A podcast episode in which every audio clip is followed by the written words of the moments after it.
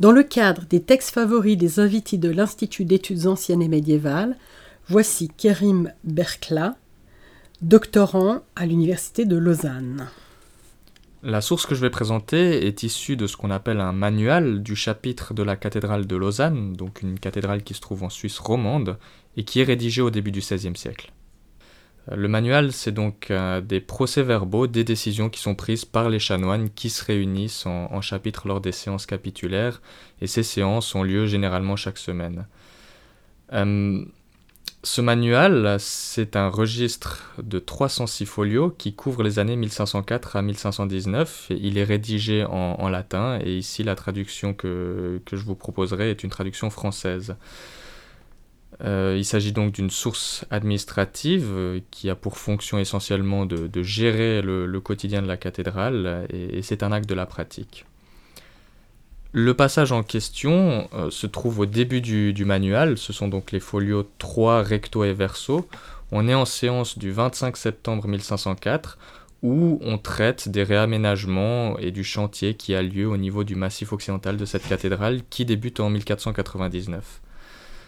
Euh, ce chantier va euh, connaître des transformations importantes avec des conséquences de taille dans l'apparence que peut prendre la cathédrale et l'utilisation qui va en être faite.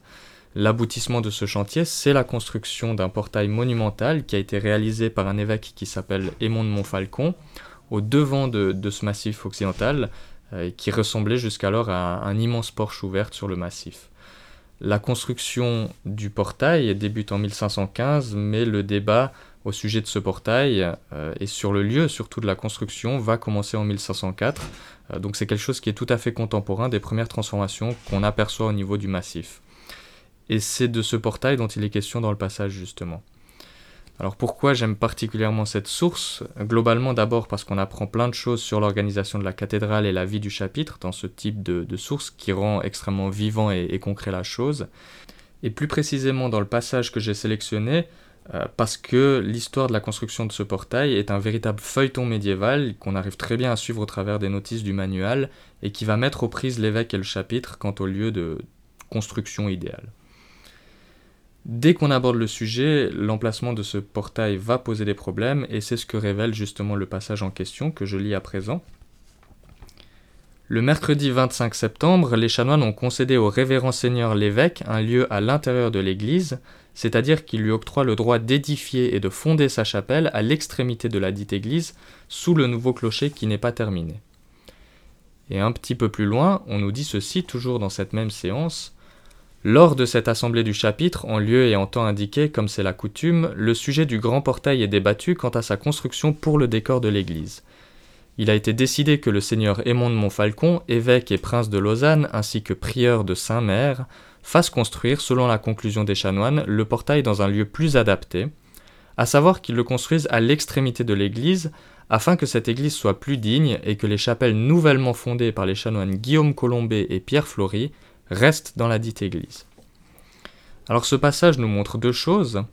Premièrement, on voit que dès lors que le chantier s'ouvre au niveau de ce massif occidental, on a un nouvel espace à disposition qui va être immédiatement investi par des chapelles. Euh, premièrement, la chapelle Saint-Joseph et Félix, construite en 1500 par le chanoine Guillaume Colombet. Deuxièmement, la chapelle dédiée à la Passion du Christ et au Saint-Pierre et Paul, construite en 1502 par le chanoine Pierre Flory.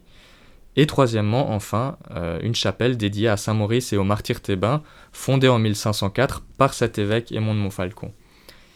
Donc ces chapelles et, ce portail à, venir, qui n'est pas encore construit, sont le signe qu'on souhaite faire de cette zone la nouvelle entrée principale de la cathédrale. Jusqu'à ce moment-là, il y en avait d'autres, et, cela suppose finalement une réorientation des déplacements. Le deuxième élément qui est important et intéressant dans ce dans ce passage, c'est qu'on voit bien le conflit sous-jacent qui va occuper les chanoines et l'évêque quant à la construction du portail occidental. En fait, on sait que les chanoines souhaitent le faire construire tout au bout de l'église, donc en, façade du massif, tandis que l'évêque, lui, de son côté, aurait préféré le construire euh, plutôt à l'intérieur du massif pour des raisons financières évidentes, euh, ce qui aurait eu pour effet de reléguer les deux chapelles qui sont déjà fondées en, en 1500 et en 1502 par les deux chanoines. Donc euh, le chanoine Guillaume Colombet et le chanoine Pierre Flory, hors de la cathédrale et donc hors de son espace consacré. Donc les négociations, à partir de 1504, vont durer une dizaine d'années, mais en fin de compte, on, remarque très bien dans ces séances du manuel du chapitre que c'est le chapitre justement et ses chanoines qui vont obtenir gain de cause. Donc le chapitre s'impose comme le véritable maître de la cathédrale, et d'ailleurs on peut y voir une sorte de pied de nez à l'intérieur du massif occidental. Donc c'est finalement une source que j'affectionne particulièrement pour ce qu'elle peut montrer des problèmes du quotidien dans l'organisation de la vie religieuse de la cathédrale de Lausanne.